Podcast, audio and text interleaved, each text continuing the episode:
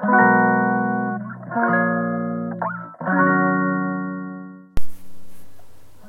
んばんは、パーソナルトレーナーの矢田です、えー、今回の配信では、ストレッチを長期間続けているけれども、えー、なかなか効果が出ないで悩んでいるという方に向けて、えー、この配信をお届けしたいなと思っております、え運動習慣をつけるために、えまあ、最初にやる、まあ、エクササイズとしてはストレッチが結構やりやすい部類に入るのかなと思っておりまして結構ねあのー、23年前とかですかねあの開脚ストレッチ足パカみたいなのが流行ったかなと思うんですけれども、えー、まあそんな感じでストレッストレッチは割と運動初心者の方でも、えー、取り入れやすくて、えー、まあそんなにしんどい運動ではないので続けやすいっていう特徴があるのかなと思っています。え今回の配信はそのストレッチについてちょっとお話ししていきたいと思います。やりやすい運動であるがゆえに、えー、まあ、長く続けて頑張っているだけれどもなかなか結果が出ないっていう方、えー、少なくないです、えー、パーソナルトレーニングの際にも、まあ、相談されることは多いですね。今日はちょっとそれについてお話ししていきたいと思いますので、どうぞよろしくお願いいたします。えっ、ー、と、ちょっと本題に入る前にですね、え、こうした配信、え、音声配信はスタンド FM と、あと、えー、どんだけね、ポッドキャストの方でやらせてもらっていまして、で、最近ツイッターに力を入れてるんですけれども、ツイッターがなんと、なんかね、有料で公式マークが付けられるようになるので、えー、早速使ってみました。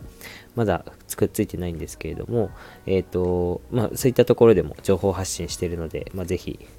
最近はツイッターですかね、特に見てあげてください。見ていただけると、えー、とても励みになります。まあ、ニュースレターとかもやっていますので、まあ、こうしたスタンド FM と、ま、同じような内容だったり、ま、全く違う内容、ま、音で耳で聞くか、えーとま、目で読むかの違いなんですけれども結構いろんな媒体で発信しているのでもし、えーと、今回の配信役に立ったなということがあれば他の配信もぜひ覗いてみてください。はいでは本題に入っていきたいと思います。えストレッチを継続してるけど効果が出ない時に考えたいことなんですけれども、えーとまずストレッチがどういうのかっていうところからお話ししていきます。えー、ストレッチは、えー、まあ、簡単に言うと、え筋の長さ、え筋肉ですね。筋肉を伸ばす、え運動といいますか、ええその筋を伸ばすことを、まあ、ストレッチと言います。筋肉は骨にくっついてますね。で骨にくっつく、えー、筋肉と、えー、骨とくっつくまで筋肉が骨にくっつくまでのこのつなぎ目の部分を、まあ、腱と言います。アキレス腱とかねあると思うんですけども、えー、そういった形になっています。で筋肉は骨にくっついているんで、えーと、その骨を固定して、え、その反対側ですね、まあ、大体筋肉ってあの関節を通り越しているんでその伸ばしたい筋肉がまたがっている関節の、え、角度を変えていくと、え、どんどん筋肉が伸びていきますというものになっていきます。ストレッチをすると、まあ、その筋自体が伸びるっていうよりかは、え、ー、と、まあ、筋、筋肉ってあの竹の節みたいにね、まあ、筋節みたいな、えー、ま、竹の節みたいなのがあって、ま、それがどんどん増えていくみたいな、えー、そんな感じで筋肉って伸びていきます。まあ、そんなものがストレッチなんですけれども、えっ、ー、と、この可動域を増やすにあたって、まあ、大事なことがこのストレッチで、えーとまあ、筋肉が伸びやすくするっていうものとても大事なんですが、えーと、実はですね筋肉っていうのは、え、曲げ伸ばしする時になんか片側が柔らかければ例えば前屈だったら背中側の筋肉あとももの裏側の筋肉、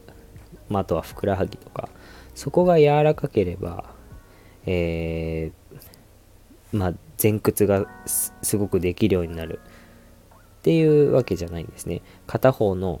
筋肉今の話で言えば背面の筋肉だけが柔らかければ前に倒れられるかというとそうではない。ということなんですね。結構長期間ストレッチを続けている方で多いのがやっぱり硬い筋肉だけをとにかく集中してストレッチされるんですね。で集中的にストレッチをしているんだけどあのなかなか可動域が改善されないということがありまして、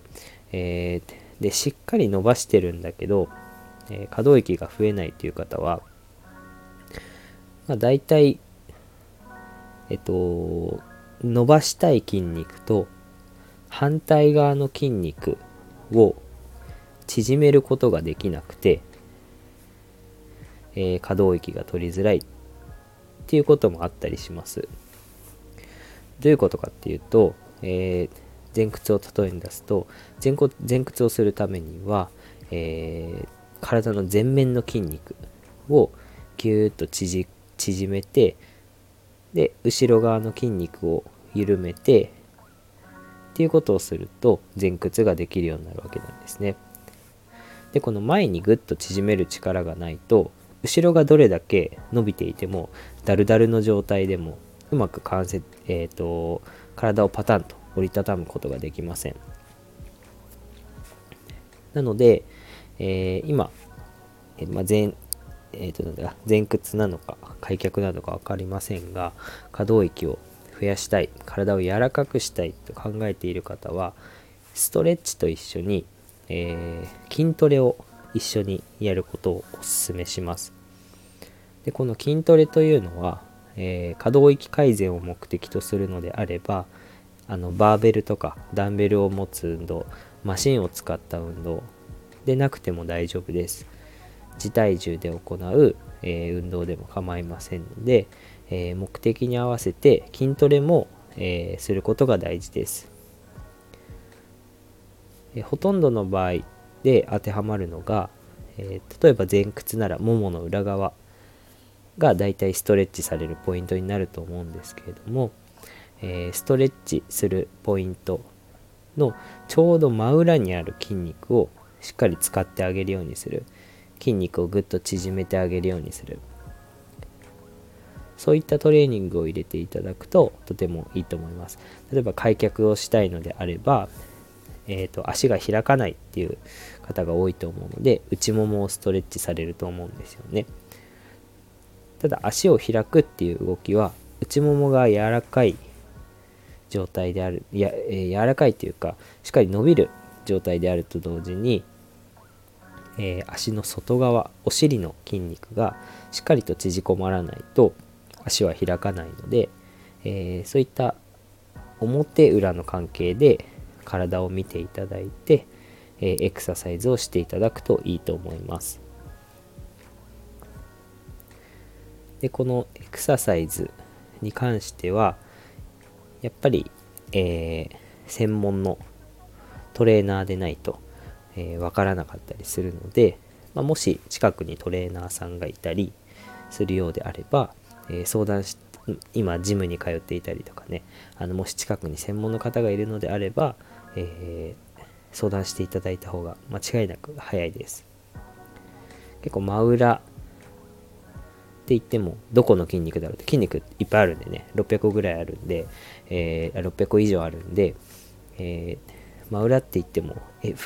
ふくらはぎの方、太もも裏の方、どこ、どこやればいいのってなっちゃうわけなんですね。なので、えっ、ー、と、専門家の方に相談してください。で、もし、お近くに専門家の方がいないのであれば、えっ、ー、と、私が、えー、オンラインで今、相談に乗っていたりするので、そちらもぜひ使ってください。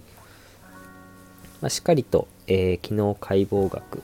や、えーと運動生理学の知識を持っているトレーナーであればちんとした、えー、エクササイズの処方ができると思うのでそういった方を見つけるといいかなと思います。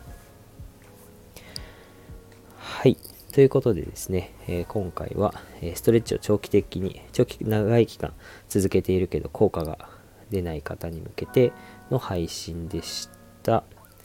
まとめると、えー、筋肉は伸ばす可動域改善また柔軟性アップをするのであれば、